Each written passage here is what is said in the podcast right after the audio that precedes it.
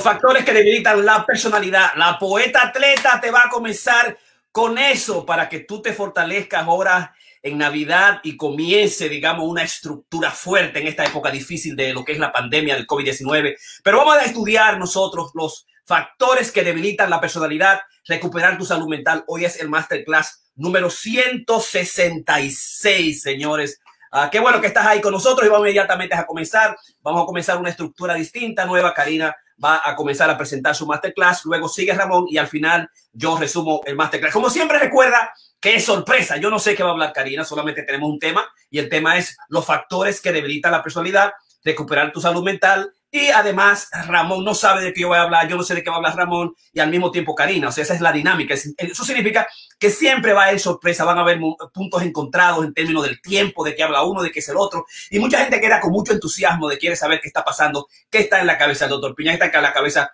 de Ramón Planido, qué está en la cabeza de eh, Karina Rie, que por ejemplo ya me está preguntando, doctor, vamos a hablar de la psicología de los corruptos políticos dominicanos y ya puse a comprometer a Ramón para el lunes a hacer investigaciones y vamos a ver qué pasa con los políticos dominicanos.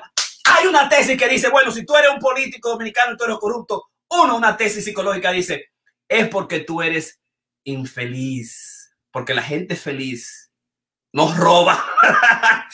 la gente que es feliz y dice, oye, otra tesis que dice, si tú eres una gente eh, eh, feliz y tú eres poeta, tú no vas a robar porque los poetas nunca se encontraron que roban porque están peleándose por una comilla, por un verso.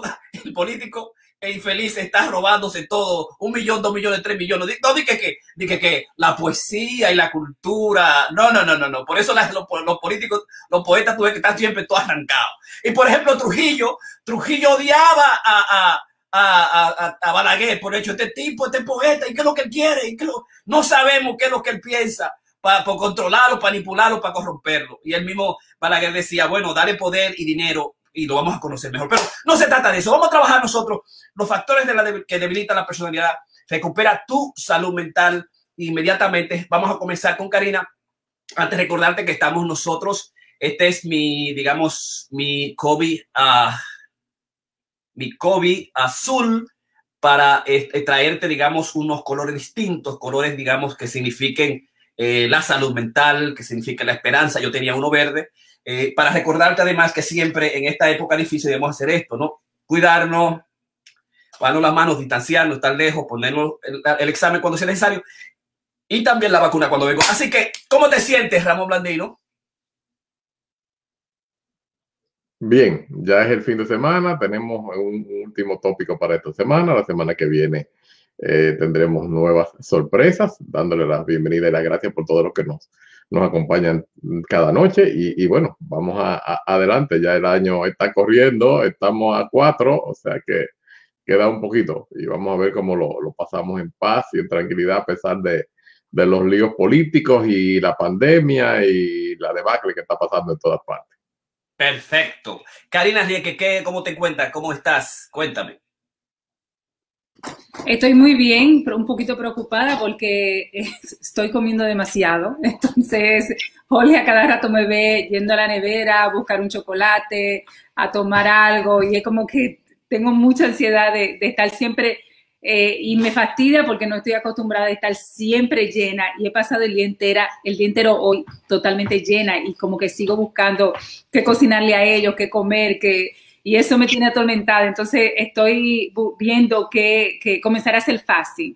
Eh, yo hoy, todos los días estoy haciendo fasting intermitente, como hasta las 3 de la tarde, pero lo que pasa es que después de las 3, como, como loca. Y eso no me gusta, no quiero realmente en estas navidades cambiar o modificar este, o maltratar eh, lo que he fortalecido. Así es que mm, tengo que poner más atención. A Perfecto. Feasting, es una época de invernación, lo necesita un poquito de grasa, todos los animales, hasta nosotros mismos aumentamos unas tres libras y si tú te cuidas en estas fiestas pascueras. Eh, mucha, gente, lo que hace es que multiplica esas libras por 6, por 9, por 10 y eso no está bien. Pero en esta época una limita de más para aumentar, digamos, cuidado de, de la invernación del invierno que necesita un poquito más de cobertura de grasa para protegernos del, digamos, del frío intenso, es importante porque siempre cuidarnos, ¿no? En términos de que hay épocas de feasting, hay épocas de fasting. Así que bienvenido y tienes tu micrófono, Karina. Gracias. Entonces, eh, como, como ustedes saben que estos son temas que realmente a mí me motivan mucho. Este, yo vengo de la, de la, yo soy totalmente freudiana, junguiana, este, pero a mí realmente me apasiona mucho también la teoría de, de, de la, psicología positiva. Este, y, y, realmente a nivel personal es lo que me rige, ¿no? Yo creo mucho en el humanistic approach y yo voy a hablar un poquito hoy de, lo que esto significa para nosotros, los terapistas, pero este, fundamentalmente cómo nosotros fortalecer nuestro yo interior, cómo nosotros realmente hay, y lo más importante, y el cuestionamiento que nos hacemos todos, si son realmente técnicas, la, la cuestión de felicidad, la cuestión de, de, de, esa satisfacción interna, si es algo con lo que se puede aprender, si es algo, si son técnicas que tú realmente puedes aprender. Todos los estudios demuestran que sí, realmente, que son técnicas que nosotros eh, podemos aprender, que no nos han enseñado. Entonces, mi propuesta es que realmente pueden ser parte de nuestras vidas. Este, como Jorge siempre dice, yo soy una mujer sumamente positiva. Este, yo peleo una vez al año, pero cuando peleo, yo peleo. Es decir, yo me tiro los puños. Este, pero, eh, pero soy una mujer que cree en la felicidad cotidiana realmente. Eh, yo no soy una mujer de mucha peleita, no, no, no, no. Vamos a pelear una vez y ahí lo dejamos todo y seguimos funcionando. Entonces, yo creo que nosotros tenemos que aprender a, a realmente llevar una vida a pesar de las grandes cosas que nosotros no podemos este, controlar, nosotros estamos, tenemos que saber que hay cosas que realmente no podemos controlar y esas son las cosas que yo creo que hay que dejársela a Dios y realmente rendirse ante ellas. Pero lo demás, yo sí creo que nosotros debemos de fortalecernos con actitudes este, y de esas actitudes yo eh, voy a basar mi programa en el día de hoy porque son las que a mí realmente me apasionan mucho, mucho, mucho, mucho y son las que con algunos pacientes a mí me gusta fortalecer. Este, con algunos pacientes realmente no se puede realmente porque no están a ese nivel, pero hay otros donde realmente tú puedes irte a, lo, a, lo, la eh, a la pirámide jerárquica que mencionó Ramón la semana pasada y realmente con esa pirámide fortalecer lo que es la personalidad del individuo. Entonces, yo siento que nadie ha nacido con realmente un sentido de empoderamiento, eso es falso. Eh, la confidencia es algo que se aprende. Este, y todos los estudios demuestran eso. Nosotros estamos condicionados por nuestro medio ambiente, por nuestra crianza, por nuestros eh, eh, traumas pasados y el concepto totalmente junguiano es que realmente nosotros cargamos en nuestro DNA lo que son las experiencias y sentimientos de nuestros antepasados, ¿no? Entonces, eh, como dije anteriormente, nosotros no nacemos con esas, eh, esa confidencia en nuestra personalidad, pero sí la confidencia es algo que se puede aprender y se debe de aprender. Eh, todo el mundo, yo siento que sufrimos algún tipo de inseguridades eh, y miedos. Es algo que nosotros no podemos evitar. Este, yo no puedo negar eso porque yo siento que es parte de lo que es ser un ser humano realmente. Pero yo siento que nosotros sí podemos crear confidencia, podemos crear confianza en las fatalidades cotidianas que nosotros tenemos que enfrentar este, cada día. Eh, yo siento que no hay una cosa más atractiva, eh, por lo menos para mí, que una persona realmente eh, que pueda bregar su confidencia a pesar de los miedos y las dudas este, que nosotros podamos tener. Este, porque realmente para mí ser confidente no es algo con lo que tú, no es lineal, este, pero yo siento que, que sí es algo que tú puedes ir empoderándote poquito a poquito. Yo siento que muy poca persona se siente totalmente perfecto, eso es absurdo, eso no es lo que nosotros estamos planteando, eso no es lo que yo estoy planteando con los estudios que yo presento, eh, pero yo sí creo que nosotros ten tenemos una tendencia muchas veces de nosotros magnificar lo que son eh, nuestras este, inseguridades, nuestras debilidades como ser humano, esas cosas que realmente hacen que nosotros este, no estemos a las alturas de lo que yo realmente creo nuestro espíritu este, está eh, predestinado a ser. Y yo realmente creo en, en eso fielmente. Este, así es que puedes tú realmente empoderarte Y hay algunos pasos que realmente nosotros podemos hacer para nosotros empoderarnos este, y realmente de tener determinación, porque eso es lo que pasa cuando tú te empoderas, tú realmente empoderas esas determinaciones que, de, de lo que tú decides hacer en tu cotidianidad. Puede tomarse mucho tiempo, yo no siento que es algo de la noche a la mañana, igual que el correr, como yo establecí ayer, dura tiempo que tu músculo se adapten a cualquier entrenamiento que tú hagas. Lo mismo pasa con nuestra personalidad. Y nosotros sabemos, nosotros tres específicamente, que somos también terapistas, aparte de eh, running coaches, es que realmente coge tiempo y lo único que cambia la personalidad es realmente ese diálogo interno eh, y externo que tú tengas con tu terapista, ¿no? Pero esa búsqueda realmente interna este, y que nosotros proponemos a través de la terapia.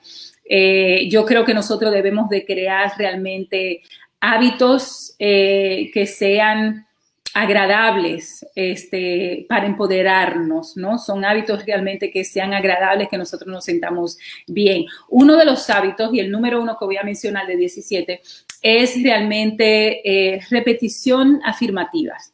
Y yo realmente creo eso. Yo sé que algo que está sumamente quemado en lo que es la industria de, de esta persona pide y se te dará, ¿no? Eh, como que es suficiente. Entonces yo creo que a pesar de que yo creo mucho, mucho, mucho en, las afirmaciones, afirmación de agradecimiento, este es algo con lo que yo me despierto y con lo que yo me acuesto todos los santos días. Yo siempre estoy muy agradecida por, por, mis challenges, por los retos, por mi familia, este, por, mi, por mis hijos, mi esposo, mis amigos y por los choices que realmente yo he hecho en la vida. Entonces, antes de acostarme, yo siempre hago afirmaciones. Usted le puede llamar oración, este, que también me parece que es un tipo de oración, pero es realmente afirmar no solamente las cosas que tú tienes, este, para que se repitan, se reproduzcan, este, hasta que se queden contigo. Este, y yo recuerdo, eso no es cierto, yo no tengo tanto, yo no tengo toda una vida haciendo reafirmaciones, pero sí tengo ya un buen tiempo haciendo reafirmaciones este, de las grandes bendiciones que me ha dado eh, la vida.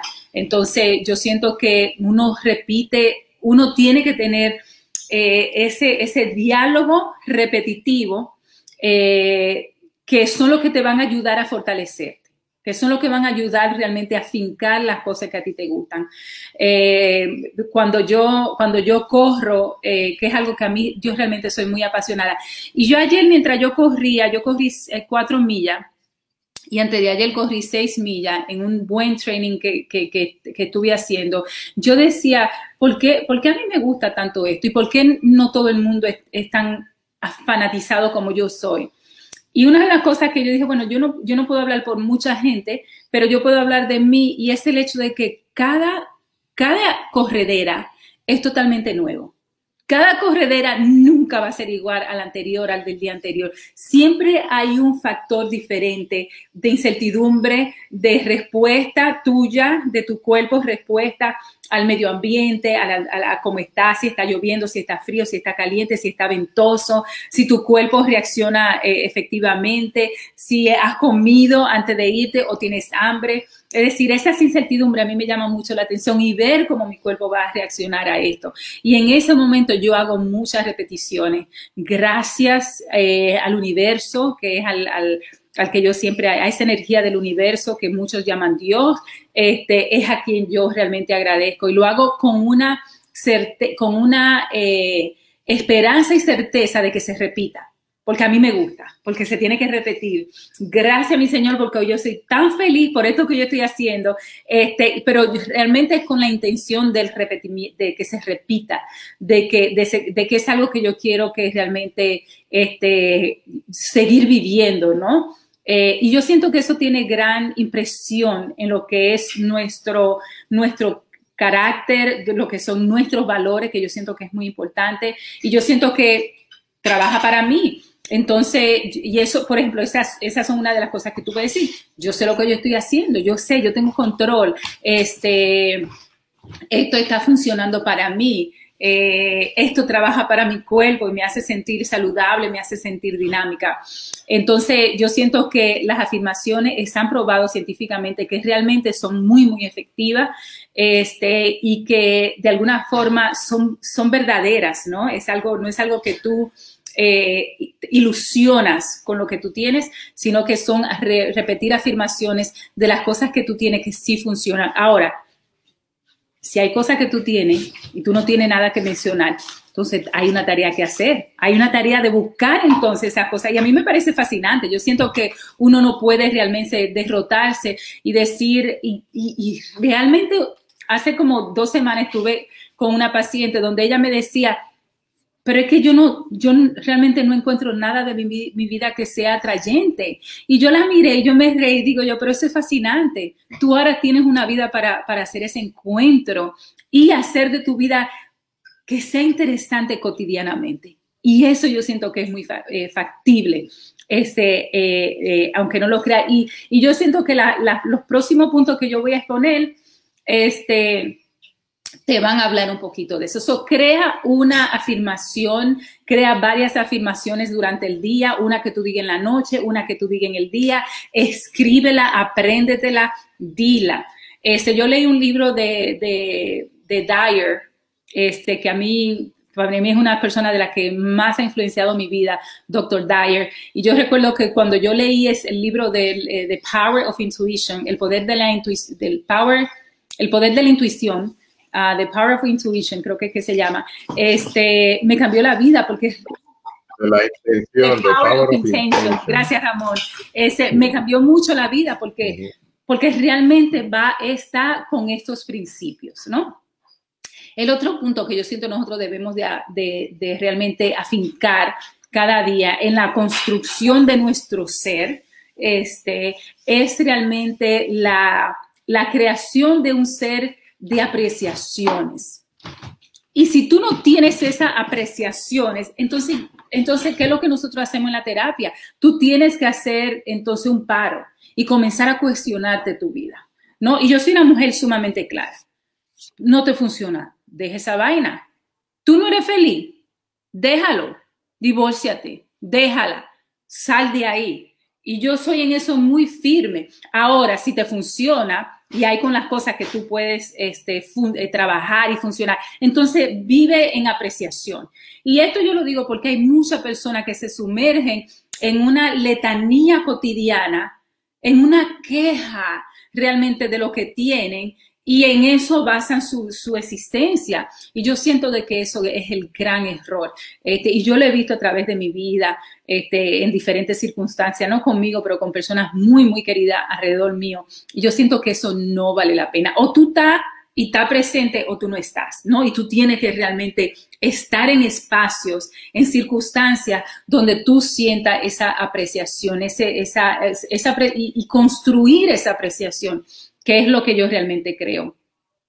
El autoestima de nosotros está realmente basado en, los achievements, en los logros eh, externos que tú, que tú puedas este, eh, obtener. Y eso es una realidad. Entonces, yo lo que siempre digo, hazte un inventario de cualidades externas que tú has podido porque nosotros siempre decimos, no, está en tu adentro, no está en tu interior. Eso es falso. Construye esas apreciaciones externas en tu vida, esa acumulación de, cualidades que tú te sientas orgulloso, ya sea un reconocimiento aquí, ya sea la terminación de un certificado, ya sea el aprender algo, lo que para ti signifique, ya sea correr en vez de ir progresando en tu carrera, lo que signifique para ti. Pero tú tienes que hacer un inventario realmente de buenas cualidades de tu persona este, y yo siento que eso tú lo puedes hacer. No es algo que nosotros hacemos eh, ciegamente eh, a, crear grandes atribuciones. Este, nosotros es algo que yo invito a la conciencia realmente, al que tú lo hagas conscientemente en tu entorno. Este, y tú tienes realmente que estar eh, dispuesto a recibir la ayuda y el amor de las personas y sugerencias de las personas que están alrededor tuyo y te quieren. Este, y muchas veces nosotros podemos estar en blanco, pero yo siento que la mejor forma es crear esa conciencia de tu personalidad, de tu ser, de, de esa imagen que tú tienes y también chequearte la narrativa que tú has creado alrededor de, lo que eres tú, ¿no? Y yo siento que esa narrativa, eh, malo que bueno, realmente define dónde nosotros estamos. Entonces yo siento que tú puedes este, fortalecer tus skills, tus eh, herramientas de vida, tus, tus apreciaciones personales y hacer una regulación en práctica de lo que eso significa. Entonces a mí me parece eso sumamente eh, impresionante este, cuando nosotros podemos comenzar esa búsqueda, ¿no? Porque yo lo estoy tirando y no es que mañana, bueno, ya yo tengo mi listado, bueno, ya yo tengo mis apreciaciones, pero yo siento que una construcción del ser este, y, de y de esa imagen del ser que tú quieres realmente crear. Lo otro, eh, el otro punto que a mí me parece eh, muy, muy interesante eh, es nosotros poder reconocer que nadie es perfecto. Sí. Este, eh, y, y, aceptar eso. Y cuando tú aceptas eso, tú dejas de alguna forma de competir con la imagen del otro que tú has creado porque no hay tal, este, eso, es una, seguridad falsa realmente que se crea.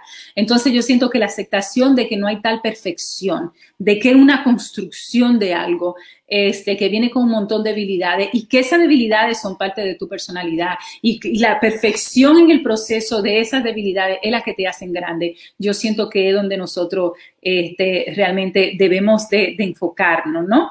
Este, y entender que la perfección es realmente imposible. ¿No? Entonces nosotros no buscamos una perfección. Yo cuando salgo a correr, yo no busco esa, esa perfección en lo que yo estoy haciendo en la carrera, en mi carrera, en mi respiración. Eso es un disparate.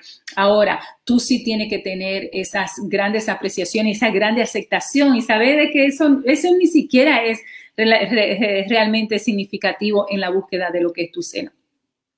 Tú tienes que amar y aceptar tu ser este, con todas las imperfecciones eh, que, tú puedas tener y crecer con ella, ¿no? Porque no hay que darte linear ahí y no crecer. Yo no creo en eso porque no eso, eso es una estática, ¿no? Eso, ¿no? eso no tiene movimiento. Entonces lo importante es nosotros creer. Lo otro que a mí me parece muy, muy importante y que yo siento que es donde nosotros debemos de enfocarnos mucho es en el asunto de nosotros coger responsabilidades. Nosotros debemos de coger responsabilidad no solamente por nuestras acciones, pero lo más importante es por nuestros pensamientos.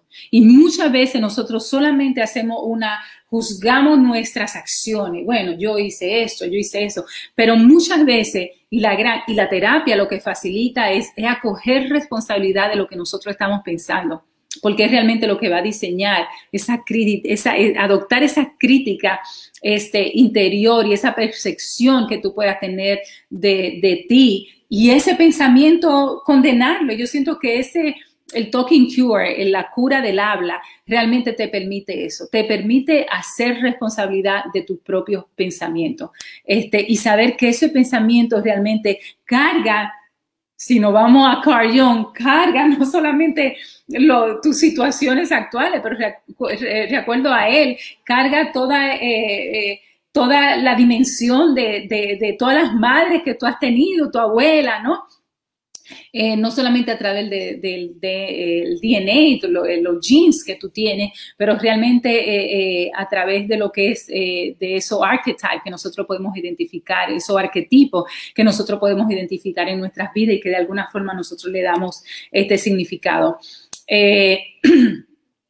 nosotros somos muy buenos en asumir esa, eh, eh, eh, una crítica, ¿no? En asumir lo que son las críticas de, nuestras acciones, de lo que, de las cosas que nosotros, este, hacemos, pero yo siento que si nosotros podemos realmente ser selectivos con el tipo de pensamiento que nosotros we engage in, nosotros este, podemos hacer cambios más fundamentales en lo que es nuestra personalidad, en nuestra cotidianidad y en nuestras acciones, por supuesto. Entonces, a ponerle atención. Lo otro, y es algo que yo siempre le pido este, mucho, mucho, mucho al universo, es el hecho del el kindness. Eh, el kind, be kind. ¿Cómo se dice en español cuando tú tienes que ser bueno? ¿Qué se dice? Be kind. Amable. Amable. Eh, y, es, y es porque nosotros, muchas veces nosotros creemos que la fortaleza nuestra viene con una dureza, ¿no? Que, tú tienes que ser duro. para tú probar quién tú eres, para tú probar tu punto de vista, para tú este, este, demostrarle a otro lo que tú sabes, ¿no? En, en condena de lo que el otro no sabe. Entonces nosotros tenemos que realmente desarrollar una conciencia de esa bondad, kindness, ¿verdad? Bondad una conciencia de ser bueno, de tener esa flexibilidad. Este, y yo siento que ese es el, eh, eh, el gran reto. Yo siento que hay algo, uno de, de, los grandes retos de mi vida es eso, el yo poder manage kindness, este, porque es algo que a mí me intriga mucho, cómo a pesar de todo tú puedes realmente cultivar lo que es la bondad. Eh, ante todo, ¿no? Y, ser como, como decía eh, Maslow, ¿no? El, el, condition of positive regards, a pesar de todo, tú, ser un oído para mucha gente sin, sin, sin, necesidad de juzgar, ¿no? Tú puedes guiar y puedes decir y puedes dar tu opinión, pero en definitiva, ¿cómo tú puedes tener un accionar realmente con bondad? Este, y cómo eso tiene que ser una práctica consciente. Nosotros no se lo podemos dejar a que, bueno, ella es así, ella es buena, mentira, porque cuando ella es buena y es así, termina siendo eh, eh, eh, mala, termina siendo de, Mr. Nice Guy. en este caso, en el caso del hombre, Mr. Nice Guy, ¿no? Que, que, es el hombre bueno, que dice que sí a todo, y en el fondo lo único que hace es guardar muchos resentimientos, y eso nosotros lo sabemos y lo vemos en práctica cotidianamente. Entonces yo siento que nosotros merecemos tratar al otro y tratar a nosotros con, un, eh, con un, una dosis de bondad este, más allá de lo que nosotros eh, podemos eh, percibir. Este, yo siento que tiene que ser una decisión consciente que tú tomes este, para tú fortalecer realmente quién tú eres.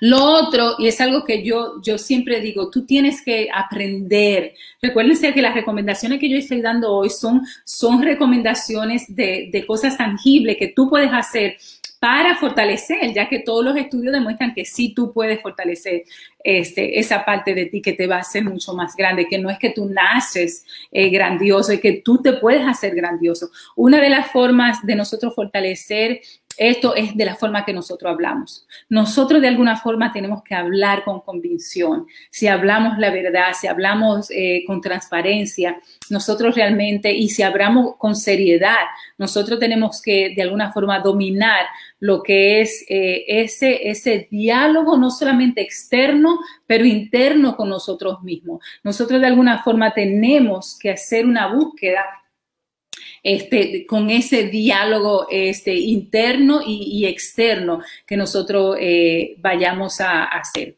Lo otro, no solamente como tú hables y la rigidez con lo que tú hables, con esa verdad, este, con esa calma, pero a la vez con esa firmeza, también la postura nuestra eh, es algo que nosotros tenemos que practicar. Este, nosotros tenemos que saber eh, extender la mano y darla y que nos sientan, tener postura, podernos crear postura con nuestro, como nosotros nos sentamos, como nosotros hablamos, como nosotros nos comunicamos. Y aunque tú no lo creas, eso tiene mucho que ver con tu sensualidad como ser humano. Entonces yo siento que nosotros, ahora que vivimos y estamos viviendo lo que nosotros hemos denominado y muchos también expertos, lo que es la, la, crisis de la masculinidad. Hace mucha falta esa postura, esa, esa presencia masculina en el hombre este, y esa determinación en la mujer este, en base a lo que es la verdad y la transparencia. Eh, igual forma, tener comunicación no solamente con tus gestos, tus manos, tu cuerpo, pero también con tus ojos. Hay alguien una vez que me dijo, creo que fue Jorge, que me dijo, yo no confío en tal político, no voy a mencionar el nombre, el nombre, eh, y me lo dijo hace 20 años cuando nos conocimos, fue en un periodo donde no, no éramos eh, amantes, ni éramos pareja, y él me dijo, yo no confío en esa persona porque nunca me mira a los ojos porque nunca mira al ojo de la persona que está hablando. Yo, no sé si tú te recuerdas de esa conversación, eh, pero yo me recuerdo como ahora, no voy a mencionar el político porque sigue, sigue muy activo, este, pero es esa firmeza y esa transparencia que nosotros transmitimos cuando hablamos y mirándote eh, específicamente a los ojos. Y eso dice mucho y delata mucho quién es realmente la otra persona. Lo otro es, nosotros tenemos de alguna forma que eh, ser fuerte con nosotros mismos. Y tú tienes lo, que en inglés se llama el pep talk. Tú tienes que buscar este, una forma de tener un espejo frente de ti este, y decir las cosas este, que funcionan tuyas, por supuesto, bueno, esto funciona para mí, a mí me gusta levantarme temprano, eso funciona, check, a mí me gusta hacer eh, fasting intermitente en la mañana, no me gusta desayunar, check, este, ahora, tú tienes que, tener de, alguna forma una honestidad, tienes que buscar de alguna forma un espejo donde tú te puedas ver y tú darte ese pecto, esa, esa hablada donde tú digas, eh, tú tienes que chequearte, eh, tú tienes que revisarte esto, eh, tú tienes que realmente modificar esta, esta o cual forma, este, porque es, un, es una, yo siento que es un, un esfuerzo cotidiano que nosotros tenemos que realmente hacer. Lo otro, y va en la misma línea, es realmente parar, este, y no se van a contradecir, pero parar cualquier eh, eh, diálogo negativo que tú creas, que tú hayas creado en contra de tu persona. Y tú tienes que tener mucho cuidado en no asumir una narrativa derrotista en lo que refiere a tu personalidad. Este, tú tienes que construirla, tú tienes que ser fuerte y siempre siempre perseguir lo mejor en ti mismo, ¿no? Siempre perseguir tú querer ser esa persona ese mejor cada día. Ahora tú tienes que dejar ese vocabulario esas frases que realmente son derrotistas y lo que hacen en vez de buscar un crecimiento personal, lo que hacen es debilitar lo que es tu persona y lo que eh, eh, es, es esa búsqueda que nosotros estamos planteando hoy. Lo otro es realmente como nosotros hablamos, dice mucho el estado de ánimo donde nosotros estamos. Y yo siento que nosotros tenemos que aprender a manejar cómo nosotros hablamos. Es decir, tú no puedes, cuando una gente habla, y nosotros que somos terapistas, en los NACLUS, uh, verbo NACLUS que nosotros tenemos, nosotros nos damos cuenta si una persona ansiosa frente a nosotros. ¿No? De la forma que habla, quizá muy rápido, quizá este, en, momentos incoherentes, eh, quizá la voz le tiemble, eh, con mucha inseguridad, como también podemos identificar cuando estamos frente a una persona sumamente depresiva, una persona realmente sufriendo, ¿no? Lo que es eh, una tristeza más allá de, la normal que nosotros podemos vivir. Entonces nosotros realmente tenemos que estar conscientes de ese diálogo y cómo nosotros expresamos eh, y puede ser una buena, una buena forma de nosotros diagnosticar de alguna forma cómo está nuestro sentido, cómo está, este, hay alguien que yo quiero mucho, que cuando yo la oigo hablar, yo sé si ella está sufriendo, cómo ella está, no es una amiga, no, yo no la, estoy, no, no la diagnostico, pero sí puedo identificar cuándo hoy no es un buen día para ella, cuándo e, ella puede estar sufriendo, ¿no?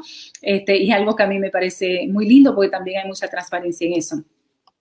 Lo otro, y me parece que uno de los factores más importantes que nosotros debemos hacer es buscar ayuda, entender realmente que nosotros solo no podemos. Y eso es sumamente importante. Es sumamente nosotros crear un, sistema de apoyo, este, donde nosotros podamos buscar, donde podamos llamar.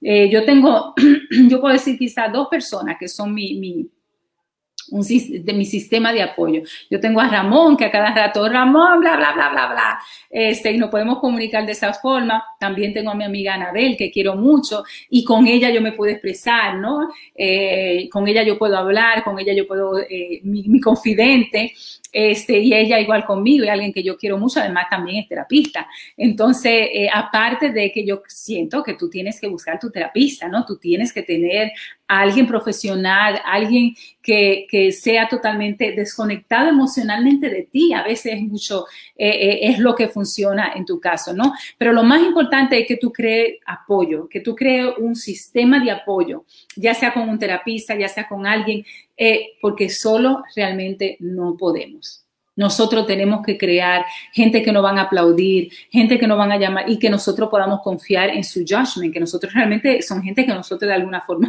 admiremos. No me busque un loco viejo, una loca vieja, eh, por decir así, eh, que no tiene ningún tipo de valores para que esa persona me oriente. Pero, ajá, ¿en qué estamos? No, no funciona.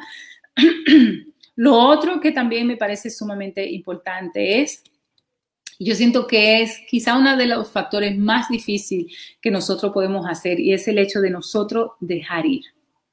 Nosotros tenemos que aprender a desprendernos. Este, y cuando nosotros aprendemos a amar desprendidamente, nosotros realmente aprendemos a amar.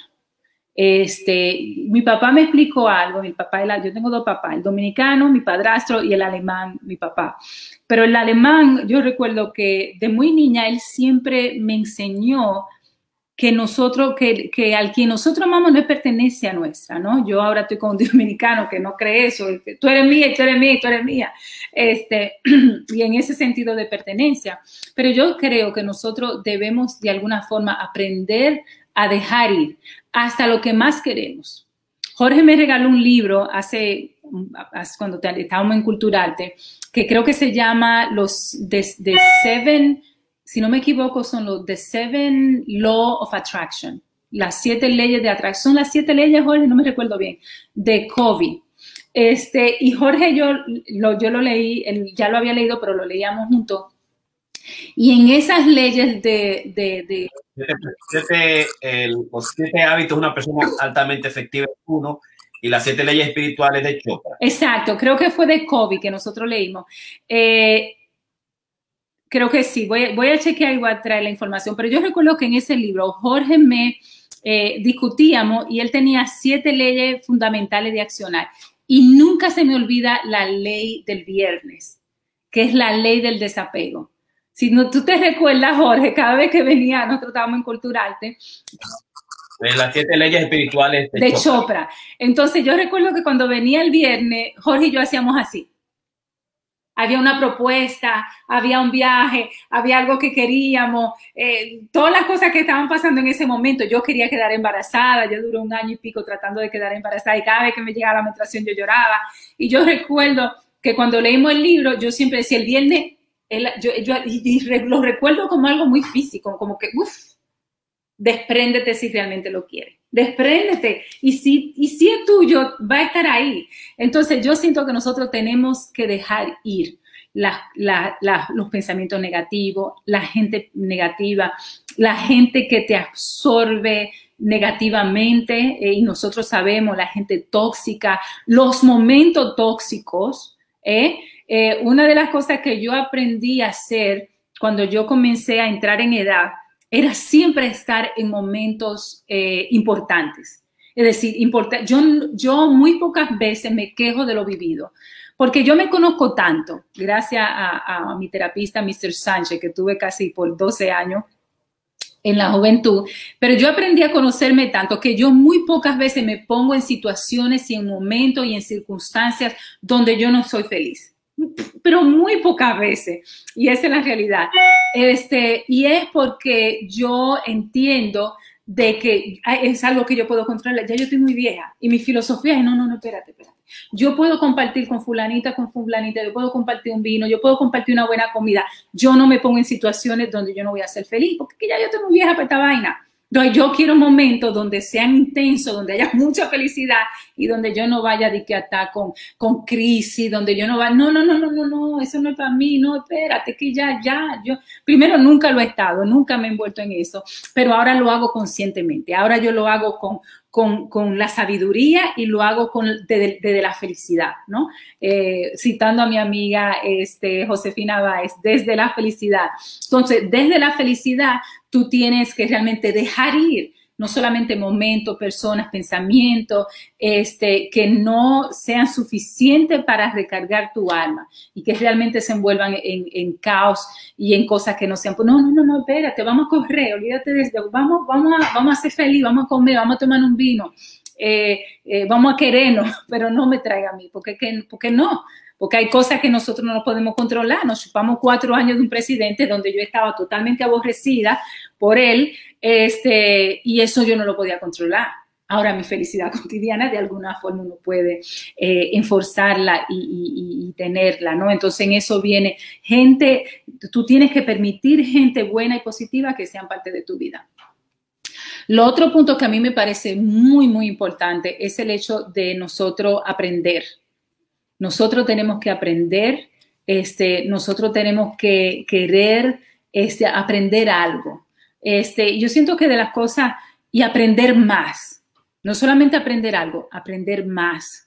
Este, una de las cosas que, que a mí me ha gustado mucho de mi relación, de mi matrimonio, es el hecho de que lo mucho que mi pareja siempre quiere estar aprendiendo. Y a mí me motiva eso, me enamora mucho eso de él. Y además a mí me enamora la gente muy inteligente, a mí me, yo lo siento muy, muy atractivo. Este, y el hecho de que es una persona que siempre quiere estar aprendiendo algo, y yo siento que ese es mi mollo, como uno dice, ese es lo que, lo que, lo que, lo que, lo que me llena, lo que me, lo que me gusta, lo que, lo que yo cultivo, lo que yo admiro. Y aparte de eso, yo aprendo a través de esa persona. Entonces, yo no me imaginaría estar con, con una persona donde, donde yo no tenga crecimiento, donde, y tú no tienes crecimiento cuando tú no aprendes. Y yo estoy muy clara en eso. Eh, hay cosas que yo no entiendo mucho de, mucha gente, este, donde, donde pueden pasar años y no aprender nada. A mí me ha tocado mucho dinero vivir aprendiendo, este, mucho dinero estudiantil, mucho dinero, pero yo siempre me pregunto cuando yo veo a mis amigas, mi amiga Albania, y, yo miro la vida y digo yo, wow, ellas son muy felices, ¿no? Donde ellas han llegado, lo que ellas han hecho, lo mucho que han viajado. Yo realmente la admiro mucho, pero hay mucha gente que no tiene esa necesidad de aprender y aún así son felices. Y yo admiro muchísimo y lo digo con todo corazón. Ahora, habemos mucho que aunque no endeudemos, queremos seguir eh, aprendiendo. Necesitamos aprender más. Entonces yo siento que nosotros tenemos que crear la, la rutina este, de las cosas que, que, que, nosotros podemos aprender más. Yo siempre puedo aprender más a cocinar, este, yo siempre puedo aprender más a correr, puedo aprender más, es decir, los skills, los, las herramientas de nosotros realmente empoderarnos a través de lo que es la enseñanza son inmesurables, son cosas que nosotros no podemos medir, que, no, que, es que es que, que, el mundo entero, ¿no? Entonces, eso a mí me llama mucho la atención. Yo siento que de alguna forma mantente aprendiendo más. Y yo digo más porque no hay algo que tú vas a terminar, que tú vas a aprender y ya, ¿no? Tú siempre puedes perfeccionar. Entonces, siempre mantente aprendiendo más. Yo siento que es algo este, que, que nosotros debemos realmente vivir bajo una filosofía. Y yo no sé si esa es la filosofía de Jorge ahora, yo sé que esa es la filosofía que yo veo en Jorge, ¿no? Este, que es un hombre que le encanta estar aprendiendo. Aquí llega el libro, señores, Aquí llega, Amazon debería de dar un cheque, porque que aquí llega el libro todos los días, aquí llega un libro, aquí llega un libro todos los días. Y si no llega un libro todos los días, entonces llegan cinco libros un viernes que equivale a un libro por día. Entonces, eh, yo no sé si esa es una de las filosofías de vida que él tiene, ahora es una de las filosofías de vida que yo veo en él. Y eso me parece sumamente interesante. Este, y es también algo que a mí me motiva y algo que yo este, siempre quiero aprender. Quizá yo aprendo muy diferente a él. Yo soy muy práctica en sentido de que yo soy muy on hands, como que yo, soy muy visual, yo soy muy, quizá tengo eh, otro tipo de aprendizaje, pero me encanta estar aprendiendo realmente. Eh, la otra que yo voy a decir es, eh, y puede ser contradictoria, pero es, tú tienes tu confidencia.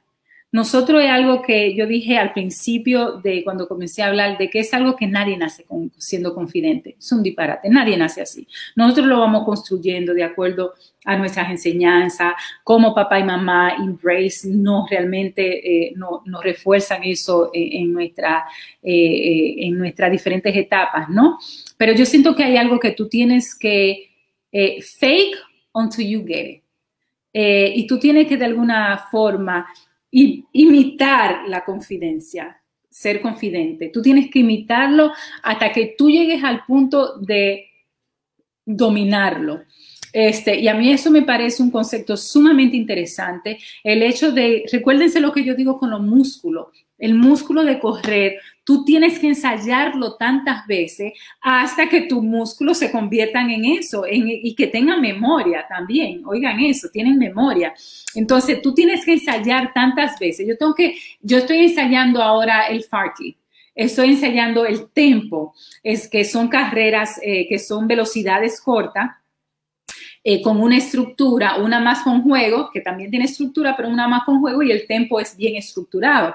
Entonces, este, yo lo que estoy enseñándole a mi músculo a que hagan eso. Lo mismo nosotros tenemos que hacer con el, con, el pensamiento, nosotros de, lo mismo tenemos que hacer con lo que son nuestros valores, este, y lo mismo nosotros tenemos que, que, ser con la confidencia, con la eh, confidencia, si se dice en español, confidence, ¿no? Este, con esa seguridad. Tú tienes que practicarla, este, fake. Cuando yo digo fake ensayarla. Este, eh, ensayarla, ensayarla, ensayarla hasta que tú te vuelvas un, experto en la confidencia, ¿no? Eh, y a mí eso me parece sumamente interesante porque eh, a mí me ha funcionado muchísimo. Lo otro y el último punto que quiero traer, para mí es el más importante. Y es el más importante porque para mí ha sido una construcción del mismo. Yo he tenido que buscar eso que para mí espiritualmente funcione. Y el último punto que yo voy a traer es realmente el, faith. Tener este faith cuando tú tienes eh, eh, no solamente confianza, pero tú tienes, ¿cómo se dice faith, Jorge, en español? Fe. Fe, fe, fe, la fe. Cuando tú tienes fe. Yo siento que la, la fe realmente es la base de todo. Y para mí es muy, muy importante porque yo realmente me crié sin ningún tipo de religión. Este, mi papá era alemán, pero no era judío. Este, mi mamá era católica, apostólica y cristiana, pero nunca fue a la iglesia. Entonces fue una combinación sumamente interesante, pero realmente me dejó a mí el yo buscar y explorar lo que para mí tendría sentido. Y yo siento que la, la fe es lo que es lo más importante en mi vida. Y es muy interesante, cuando Jorge me conoció, yo recuerdo que Jorge me dice, oh, ¿cuál es tu creencia? Digo, yo creencia de que yo soy atea. Y él me miró, me miró, yo no sé si Jorge se recuerda como que tú eres atea. Digo, yo sí, claro, yo soy atea, yo soy socialista, yo creo en el, en el socialismo, este, yo fui a Cuba y yo no creo en nada de eso. Además, es el opio del universo y del hombre, ¿no? La fe la, la, las religiones, Dios y todo lo que tiene que ver con eso. Y no hay nada para mí más fuera de lo que es este, y yo seguí siendo atea por mucho tiempo. Y yo siento, bueno, por un par de años, hasta que yo eh, me hice mamá. Y yo siento que ese fue un punto de partida para mí, este, donde esa vulnerabilidad que ser mamá, en mi caso, representa para el ser humano. Yo siento que es lo más grandioso tú no puedes explicarlo. Este es el sentimiento, es como el sentimiento del amor, la fe, eh, es lo que realmente nos va a nosotros hacer pasar por cosas terribles. Si yo tengo una opción de creer en esa fe, ¿por qué yo no voy a creer en ella? ¿Por qué yo no voy a creer en un ser eh, mayor que realmente en, en, las grandes debilidades de nuestras vidas, donde nosotros no tenemos control, ¿no? Y hay muchos factores en la vida donde nosotros nunca vamos a tener total control de ellos. Tú se lo tienes que dejar a un individuo, a Dios. Y tú quieres un alivio más grande que ese. Eso me parece totalmente fascinante. Y yo retomo lo que es la fe, este, lo que son las creencias, lo que es la creencia en el hombre, en el ser humano, este, lo que es la creencia en ti misma, ¿no? Y entender de que Dios es realmente una copia exacta de quien yo soy, eso es divino, este, hecho a, imagen y semejanza mía. Eh, ¿no? Y, yo de él, ¿no? Porque yo siento que, que, somos exactamente lo mismo y en cada, eh, en cada uno de nosotros hay un Dios. Este, en mi perro hay un Dios, entonces yo creo mucho en eso y no estoy siendo irrespetuosa pero si, si, nosotros realmente creemos en lo que la Biblia plantea muchas veces, nosotros somos hechos a imagen y semejanza de Él. Entonces yo tengo que ser alguien totalmente extraordinario y en base a, e, a, esa, a esa magnitud de mi extraordinariedad, si se puede decir, yo creo.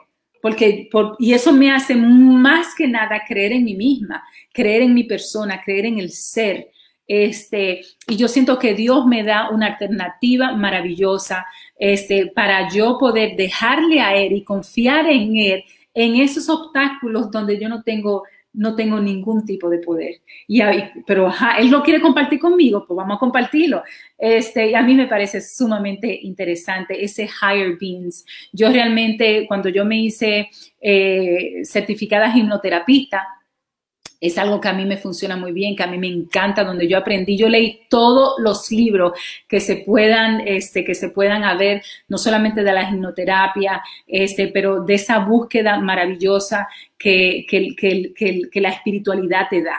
Este, y yo me envolví por muchos años, yo hice un estudio de años sobre eso, no hay un libro que esté ahí que yo no lo haya leído y no solamente lo haya leído, lo haya estudiado. Y yo siento que nosotros de alguna forma tenemos que fortalecer esa parte nuestra y sin esa parte nuestra donde hay un Dios, donde hay una creación, donde hay un universo lleno de vida, y yo realmente creo en ese universo lleno eh, de grandes vidas y de grandes creaciones, y dentro de ese universo estamos nosotros. Y yo lo digo con mucha seriedad, lo digo eh, también con la habilidad de que esa realidad me va a empoderar a mí.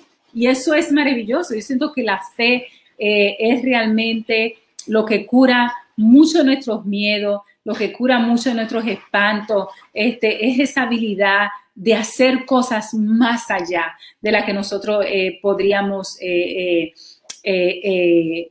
soñar alguna vez. y yo cada vez que pienso en mi PhD que terminé, en lo que solamente pensar en la posibilidad de terminarlo, de hacerlo, me, llevaba, me llenaba de una ilusión grandísima. Y el hecho de que la vida me permitió hacerlo y terminarlo, no hay, no hay más prueba de esa, de esa gran fe, esa espiritualidad, este, que es realmente la que aguanta todo exactamente lo que yo hago. Entonces yo siento que nosotros tenemos que tener valores en la vida, yo siento que nosotros tenemos que tener grande fe, tenemos que tener fe en el universo, en Dios, este, y, embrace. Yo siento que nosotros podemos realmente retomar todo eso y hacer eh, y cultivar lo que es el empoderamiento de nuestro ser eh, cotidianamente. Jorge me está mirando así como que, yo no sé si va a aplaudir, va a llorar. No tanta modesta. No, la cátedra magistral. Entonces, claro, tú la cátedra magistral. Tú vas a tener que sentarte ahí, escuchar a Ramón y después escucharme a mí, porque Ramón, Ramón, porque Ramón dice no, porque no, no, yo voy a tirar lo mío. Así que estoy esperando que darte el aplauso que tú Eso es lo que yo creo. Esas son mis recomendaciones para nosotros empoderar lo que es el ser nuestro bajo la conciencia de nuestras debilidades y el empoderamiento consciente de las cosas que van a funcionar. Los factores que limitan tu personalidad, recupera tu salud mental. Con Karina Riekes, el masterclass, digamos, una unión, un hilo, pero digamos tres enfoques distintos. Vamos ahora a darle el paso a Ramón Blandino. Ramón. Sí, claro, luego de esta cátedra magistral que nos dio Karina, eh, en términos de las cosas que, que, debilitan y las cosas que pueden ayudarte con tu personalidad, yo más bien eh, me quiero ir un poquito desde el punto de vista junguiano, porque antes de hablar de, de, qué es personalidad, y no quiero entrar en, definiciones porque es semántica, ni mucho menos, eh, no pienso que exista como de, por, decir algo que, que debilita tu personalidad per se, porque si vamos a ver eso, eh, para mí, como yo la, defino la, en, en, términos de, de junguiano del, del, término, la personalidad es, esta cosa que nos caracteriza, caracteriza a, todos y cada uno de nosotros. Y a mí me gusta mucho su, como te digo, aunque estoy formado en, en diferentes corrientes, eh, me gusta mucho la versión de él porque me identifico con, con las dimensiones que él habló de, de la personalidad. Básicamente su, su dimensión clásica de introversión o extroversión.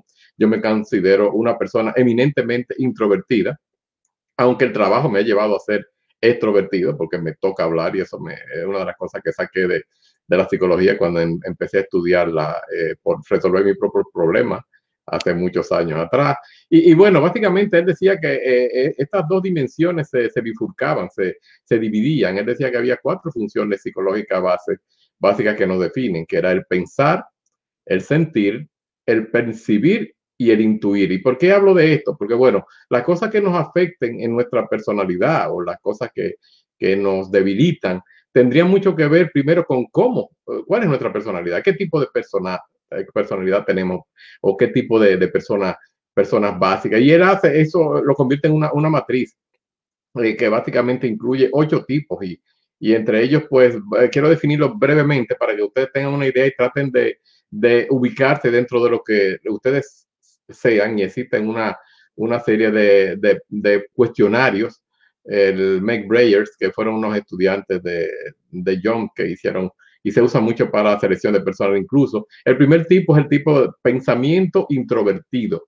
Estas son las personas que son reflexivas y son introvertidas. Están mucho más centradas en su propio pensamiento que lo que está ocurriendo allá afuera. Se muestran interesados concretamente en pensamientos abstractos. Siempre tienen como una batalla entre la filosofía y la forma de ver la vida. Eh, este tipo de, de, personalidad tienen a, ser muy, eh, eh, no solamente introvertido, porque yo soy introvertido, pero hablo muchísimo. Estos son del tipo pensamiento introvertido, que ellos se la pasan pensando demasiado. El, segundo tipo sería entonces el sentimental introvertido. Estas son las personas básicamente que, a pesar de que son poco habladoras, son simpáticas, son empáticas, eh, no tienen dificultades para crear eh, vínculos afectivos en términos de las amistades, eh, tienden a no demostrar demasiado apego por las cosas porque tienen como una falta de, de espontaneidad. yo en cierto modo quizás que caigo un poquito dentro de esa. El tercer tipo sería el sensación introvertido. Este básicamente es el tipo de, de personas que están eh, enfocadas en los fenómenos subjetivos. Eh, sin embargo, tienen como muy, muy a, pesar de eso, desde el punto de vista de, de ellos, se, se, llevan mucho de sus, de sus sentimientos, sus ideas, y este tipo de personas son más bien las que se dedican al arte, son artesanos, son poetas, ese tipo de, de, carrera. El cuarto tipo sería el intuitivo introvertido. Este tipo de personas son aquellas que se la pasan fantaseando acerca del futuro o de lo que está por venir, eh, a costa de, no prestar tanta atención al presente. Son soñadores y, tienen a veces un desapego por la realidad inmediata y prefieren dar espacio a la imaginación. Eh, quiero decir que ninguno de estos tipos son ni malos ni buenos per se. Si tú te puedes identificar en ello, puedes tratar de, de conocerte y manejarlo. Por, por, ejemplo, en el caso mío, pues yo conozco en qué, eh, digamos, en qué dimensión caigo y puedo tratar de, de, suplementar un poquito las áreas en que, en que necesito hacerlo cuando necesito hacerlo. El quinto tipo es del tipo pensamiento extravertido. Estas son las personas que tienen la tendencia de, de crear muchas cosas, eh, ver todo lo que está alrededor, eh, ven las cosas como inamovibles, eh, piensan mucho en lo que va a pasar, piensan mucho en la realidad objetiva y, son las personas que básicamente eh, cambian mucho con el tiempo. tienen, quieren también imponerle su visión al mundo y al resto de las personas. Siempre están pensando en qué es lo que quieren hacer y son extrovertidos, lo están promoviendo ah, exteriormente. El próximo, el número 6, sería el sentimental extrovertido. Estas son personas extremadamente empáticas, se conectan muchísimo con las personas, estos son básicamente bien sabrosos, eh, tienen unas habilidades sociales muy buenas, eh, no, no tienen mucha propensión a, la reflexión, al pensamiento abstracto, ellos son lo que son. Eh, what, you see, what you get. O lo que tú ves, esto es lo que hay. Y, y ellos no se, no, no, no se, se ocultan en términos de eso, son bien sentimentales. El número siete es el sensación extrovertido. En esto, estas son las personas que están buscando sensaciones nuevas, son las personas que, son muy dadas al placer, a la interacción con otras personas en los entornos reales, eh, están descritos como personas extremadamente abiertas eh, y, que siempre están viviendo como eh, en, una, una vida bastante, digamos, loca, si se quiere. y por último, intuición, extraversión. Este tipo de personalidad, básicamente, donde eh, la persona siempre está tratando de empezar como un, proyecto, viene con grandes ideas, eh, muchas veces no lo terminan porque todos lo quieren como inmediatamente, se lleva mucho de su intuición, o sea, de, los guts, de lo que tienen, digamos, en, internamente. son las personas que les fascinan los viajes, crean muchas empresas, tienen planes de transformación, las perspectivas relacionadas con, con el futuro, eh, y, son soñadores y muchas veces pues tienen muchísimas muchísimas ventajas. No sé, Jorge, si, si tú eres del tipo intuitivo extravertido, tú nos dirás después cuando te toque el turno brevemente. Pero también a todo esto, yo, eh, eh, esto de la personalidad que le di esos factores para que ustedes puedan más o menos tener una idea y me gustaría quizá en un, en un futuro elaborar un poco más para que podamos encontrarnos dónde estamos. Pues tengo también muchas veces que lo que nos crea los problemas del tipo de personalidad, lo veo desde el punto de vista, por lo menos en mi parte, eh, de un problema de tipo, digamos, existencial. Yo, yo sigo mucho, lo, yo soy humanista y existencial, eh, sigo los conceptos de, de todos estos, de, de Rollo May, de, Ellis, de Irving Yalom. Y me gusta mucho, Yalom escribió, Irving Yalom, un libro que se llama Psicoterapia o Psicología Existencial, en la cual él, él reconocía que había cuatro eh, necesidades humanas básicas por las cuales la, la, gente siempre tiene problemas y tiene que estar peleando, que es el aislamiento, la falta de sentido, la mortalidad y la libertad. Posiblemente todos estos problemas que estamos viviendo eh, eh, caen dentro de uno de estos o que estamos muy solos, o que no tenemos un sentido, que estamos pensando en, en nuestra mortalidad o la falta de libertad. Estas son las cosas que básicamente muchas veces se juntan con estos tipos de personalidad que yo mencioné y pueden entonces crear eh, problemas, o sea que, que, son las cosas que debilitarían nuestra personalidad, porque si tenemos eh, algunos de estos eh, factores que ya había hablado del tipo personal, en estos ocho tipos que mencioné, y arriba de eso pues estamos enfocados en problemas existenciales como sería la libertad de búsqueda o, el pensamiento de, muerte o, la falta de sentido, pues entonces esto crea el, gran caos. Pero no me quiero extender mucho porque quiero entonces darle la oportunidad al poeta mayor, a, Jorge, para que tenga la oportunidad también de iluminarnos. Tú te, tú te puedes extender si tú quieres, tú ten tu tiempo.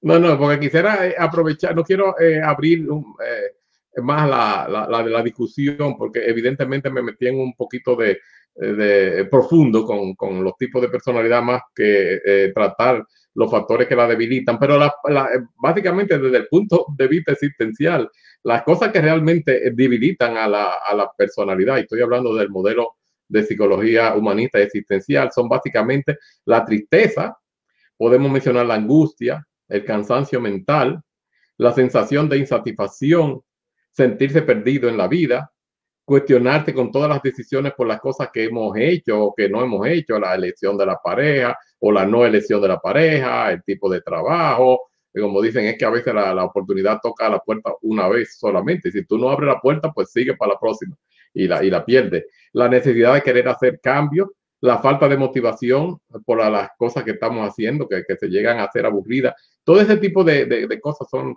productos de, de, crisis existenciales. Y por supuesto, en el caso de los hombres, aún mayor. O sea, eh, lo digo por, por, mi propia persona, mi propio ejemplo. Y eso John lo, lo, lo, elaboró muy, muy claro. La edad de la crisis de la edad media de los hombres es mucho mayor. Las mujeres no tienen esa, esa crisis. Nosotros somos los que eh, cuando llegamos a los 50 nos alocamos votamos a la mujer y no, nos buscamos una mucho más joven, como le digo, nos dejamos una colita, nos compramos un carro deportivo y nos volvimos un, disparate, porque ya sentimos como que en ese momento descubrimos que estamos en la mitad de la vida, aunque Jorge está calculándolo en 146 años, yo todavía estoy en los 100, vamos a darle la, el, el, el, al Dalai Lama su, su, deadline, que son 112, y vamos a esperar que las próximas generaciones lleguen a los 146. Pero eso es lo que yo pienso, o sea que yo más bien en, no me quise enfocar en, en, en los factores que, que debilitan la personalidad, porque primero tendríamos que estar muy claros cuál es nuestro tipo de personalidad. Hay personalidades que son, si vamos a otro tipo de, de consideraciones, eh, codependientes, aquellas personas que que tiene que estar siempre apegada a una persona que es dañina. Eso tiene que ver mucho con los factores de, del apego. Eh, John Bowlby habló mucho de eso en la teoría del, de, de, del apego. Hay, hay, hay personalidades que, que, que, son muy, muy fuertes, eh, eh, narcisistas y todo ese tipo de cosas, pero ya serían eh, eh, otros detalles que yo no quisiera entrar. Ya tenemos mucho con, con la, la, gráfica que nos presenta el, presidente actual en términos de, de personalidades. Y, y, muchas veces, claro, yo soy de los que dicen, dime de qué presumes y te diré de qué adoleces. O sea, esas personas que tienen esa personalidad tan dominante y, y, y tan, tan fuerte, ese gran narcisismo, es realmente un, un, síntoma realmente de mucho complejo. Pero no estamos aquí para, para, analizar esto esta noche, o sea que te lo paso a ti. Ok. Eh, muchísimas gracias, Ramón. Estamos en el Masterclass 116, los factores que debilitan tu personalidad. Recupera tu salud mental con Karina, doctor Piña y Ramón Blandino. Yo siempre me pregunté en la vida cuando estaba estudiando, estaba estudiando medicina, era que, y sobre todo cuando comencé a estudiar la psicoanálisis y comencé a estudiar psicología, el hecho era, eh, y lo que me llevó a hacerme psicoanálisis, ¿no? Es, el, el self-knowledge, el autoconocimiento, que es la base en la que están planteados todos los estudios de la personalidad.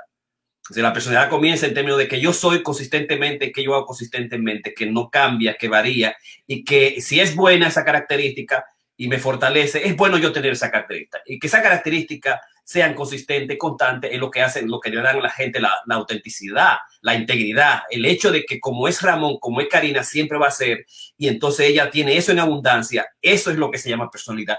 Y a nosotros nos gustaría conservar mucho de eso y tener mucho de eso, y que la otra persona tenga mucho de eso, y de que eso se trata. Que cuando yo te doy la mano, te digo, eh, eh, tenemos un trato hecho, que tú no me vengas con tu tía, que no me vengas con sinvergüenza, después, no, porque yo no sabía, entonces tú me engañaste, tú eres un mentiroso, tú no tienes integridad, es decir, lo que se llama en, en generales, tú no tienes personalidad. Entonces, los estudios desde siempre, desde la perspectiva psicoanalítica, freudiana, los experimentalistas quieren saber si son rasgos, si son tipos, si son factores, qué es la personalidad. Porque es importante tener eso eh, y que la psicología realmente no brinde eso. O sea, ¿qué otra ciencia tiene que brindarnos aquello que debe hacer la gente consistente? O esas características que van a hacer a la gente mejor, porque también tiene la personalidad de eso cuáles de esas características, como dice Karina, me debilitan a mí o me hacen más fuerte, porque entonces la, la personalidad es una cosa inmutable, es una, cosa dada, no es una cosa, porque Jung lo dijo que es así, yo debo quedarme que introvertido, introvertido. Varía muchísimo porque esos son rasgos y hay otros factores.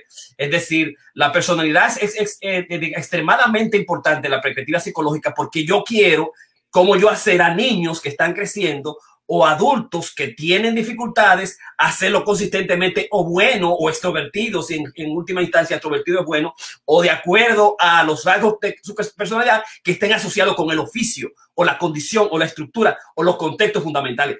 Qué bueno sería que todo el mundo tuviera, digamos, resiliencia ahora, ¿verdad? Todo el mundo tiene, tiene ansiedad y tiene angustia y se va a morir y hay todo ese problema dramático que de repente la gente, no, resiliencia, Vamos a nosotros a dar resiliencia. Resiliencia se enseña así, así, así. Y como un rasgo de personalidad, una característica de personalidad, tú la puedes tener, ¿no? Entonces, a mí me interesó siempre desde la, desde la psiquiatría, desde estudiar la psiquiatría, cómo yo puedo conocer a los tigres malos que me van a hacer daño. Yo vengo de San Juan, un tigre que tiene muy, muy, que veno de Doña Pancha y que lo doy todo, ¿verdad? Y que yo fui así hasta los últimos siete años. Eh, yo le, tú sabes los millones que yo le traigo a gente. Eh, los millones que yo traigo a gente en Washington High proyectos multimillonarios que yo pendejamente firmé, no firmé, y entonces lo que puse, hacía un poema. Nosotros fuimos una consultoría de multimillonaria de peso que se hizo, y, yo lo que hice fue que leí un poema, en vez de buscar un abogado y decirle no, a Cultural le toca 3%. A nosotros nos toca un salario de tanto, a ti a Karina, Karina nos dio 50 mil, 50 mil a mí, y 50 mil a, a, a, Rafael eh, Álvarez. Y después cuando la gente cogiendo su cuarto, se olvidaron de, del 3% de la institución cultural y se fueron. ¿Verdad? Es entre una muchas cosas. Por esa dimensión de darle al otro. Entonces, yo siempre me preocupé, ¿cómo yo puedo conocer la gente mala, la gente que tiene una personalidad mala, que va a ser consistente, que te va a engañar de alguna manera? Y yo por eso me interesé muchísimo en los trastornos de personalidad.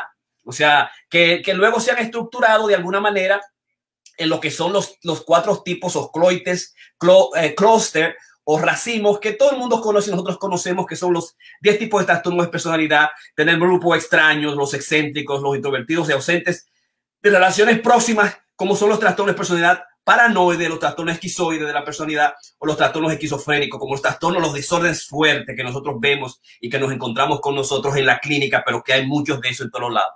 O el grupo B, que es el, el racimo B, de que son los impulsivos, los emocionales, los llamativos, los extrovertidos y socialmente, emocionalmente inestables, que son los trastornos antisociales, el límite de personalidad, los histriónicos personalidad, la personalidad narcisista, que nosotros vemos, encontramos y que definimos, que definimos por ahí, que todo el mundo ha estudiado, que, que Trump lo tiene, que hay libros al respecto sobre eso. Y nosotros sabemos lo que significa eso y lo daño que eso significa para nosotros mismos, las relaciones y la persona, y qué significa si nosotros tenemos esa característica, esa cualidad, y qué significan para las mujeres, para la sociedad en sí mismo y para, para los grupos, digamos, comunales. Y el tercer grupo el grupo de, las, de los ansiosos, temerosos, con presencia de conflictos interpersonales intrapsíquicos, que son los de trastorno personalidad por evitación, personalidad dependiente, los personalidades obsesiva compulsiva. Eso son compone los 10 grandes trastornos de personalidad divididos en, grupos fundamentales. Yo siempre, yo siempre hice, cuando yo fui a, trabajar, digamos, en, en, en allá en, eh, donde Ramón me, nombró como especialista de adicciones en Crotona, mi, eh, que estábamos trabajando con holes, eh, con gente que tú no sabías dónde venía, que vivían ahí, que consumían droga, que te venían de alguna manera, que eran insistentes, que eran compulsivos, que yo como clínico tenía que aprender exactamente quién era el bueno, quién era el malo, qué cuidarme, con quién no meterme en un lío y cómo seguir las reglas fundamentales de la profesión, la dimensión ética y sobre todo conocer los trastornos de la personalidad que podían ser dañinos exactamente.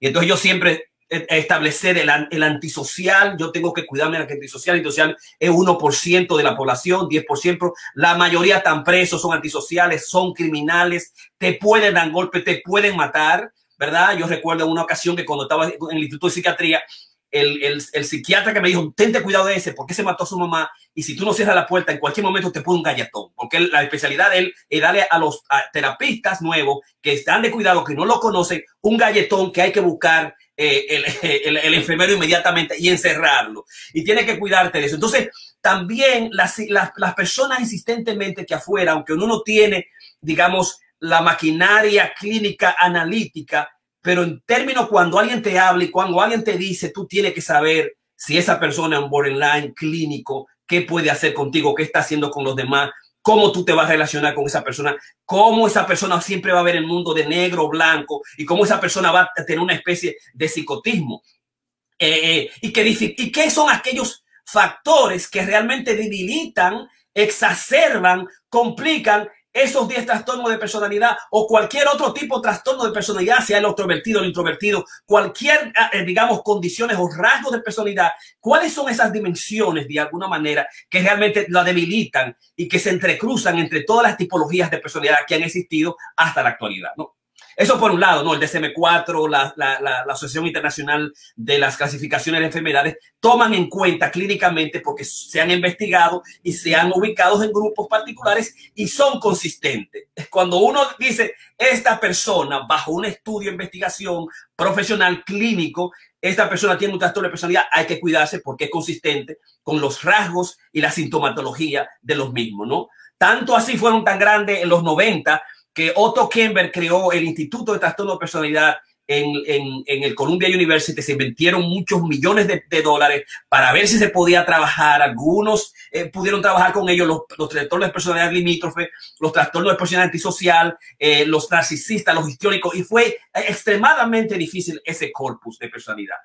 Digamos, yo pienso que ahí hay que situar la situación, la importancia que tiene para la clínica, la importancia que tiene para nosotros, y ahora se está estudiando el hecho de que lo importante que sería el self-knowledge.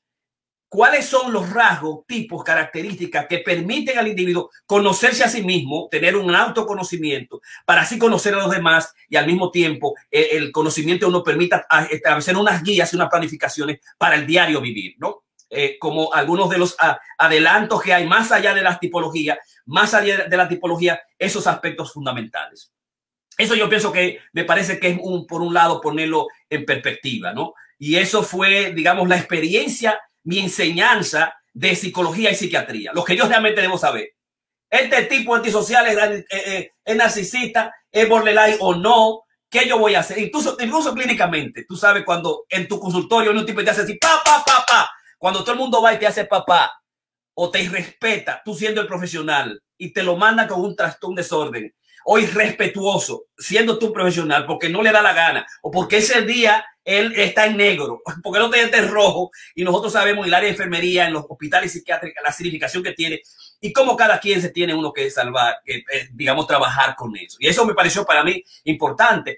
Y muchas de las clases que yo di como especialistas en los, en los centros comunitarios en que yo trabajé, era trastornos de personalidad, cómo tratarlo y cómo cuidarlo, porque en el fondo de los trastornos severos de personalidad hay un amor, una búsqueda de amor y una esencia y alguien que le dé tough love.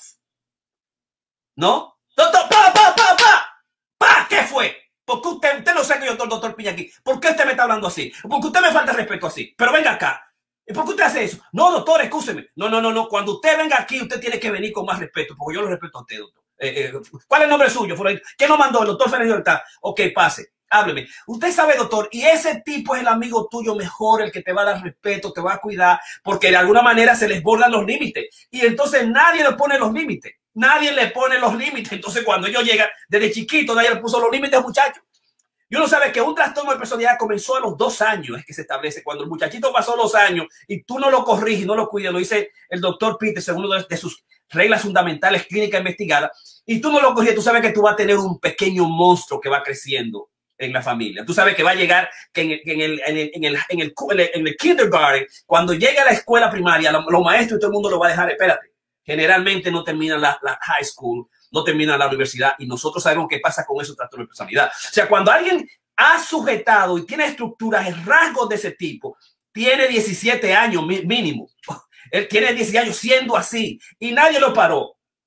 Y por eso, el, el unos 5% de la población que tiene trastornos de, de antisociales, fundamentalmente están asociados a las adicciones, sobre todo al alcoholismo, y aumentan el trastorno de un 10% a un 15%. Y entonces, si tú tienes un tipo antisocial y que tiene drogadicciones, es, un, es una, una situación eh, eh, eh, digamos, explosiva que tú tienes y por eso la mayoría están bajo parol, están, digamos, asistiendo a programas particulares de rehabilitación o están en, en, en, cárceles para que, para que tú veas lo difícil, los extremos cuando nosotros hablamos de personalidad, hay una persona que a mí me parece interesante, que yo amo muchísimo, una persona que nosotros queremos hablamos, y él, y él me dice, cuando él habla de la personalidad de alguien, dice, esa es una persona muy noble. Esa persona es, es, muy noble. Él es así. Entonces te lo define una persona buena, una persona sana. Aunque él es rico allá y tiene esto, pero una persona que te habla así, que tal cosa. Fulanito es una persona, es su palabra arquetípica para definir una persona buena, cristiana, noble, que no te va a hacer daño, es eh, esa persona es una persona muy noble, ¿no? Entonces nosotros queremos saber quién es noble, quién es noble, quién es bueno, quién es manso, quién es malo. Hay una investigación que dice, digamos que, ¿cuál es el secreto para entonar un poco la, el masterclass mío? ¿Cuál es eh, eh, the, the personality the secrets of knowing the person? Eh, déjame eh, para ubicarlo aquí eh, que dice lo siguiente, ¿no? Que me gustaría establecerlo acá. Personal typology and secrets. El secreto para conocer a una persona. ¿Cuál es el secreto para conocer a una persona? Ramón y Karina y la gente que me está escuchando ahí, que aumente inmediatamente los números. ¿Cuál es el secreto para conocer a una persona?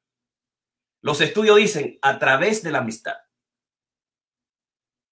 Es en compañía de amigos que podemos experimentar más claramente la libertad del yo y aprender quiénes somos en realidad. La amistad saca diferentes partes de nosotros mismos. Nosotros sabemos que hay tipos que no hacen demoníacos, que no hacen perversos, no hacen más malos, amigos que nos sacan el demonio y hay gente que no hacen buena, ¿no? Eh, sí, a Lewis del 1960 autor de la crónica de Narnia, escribió acerca de cómo la amistad anima aspectos particulares de quienes somos. En cada uno de mis amigos hay alguien que solo algún, algún otro amigo puede sacar a relucir. Por mí mismo no soy grande lo, lo suficiente para no poner en actividad a todo el hombre.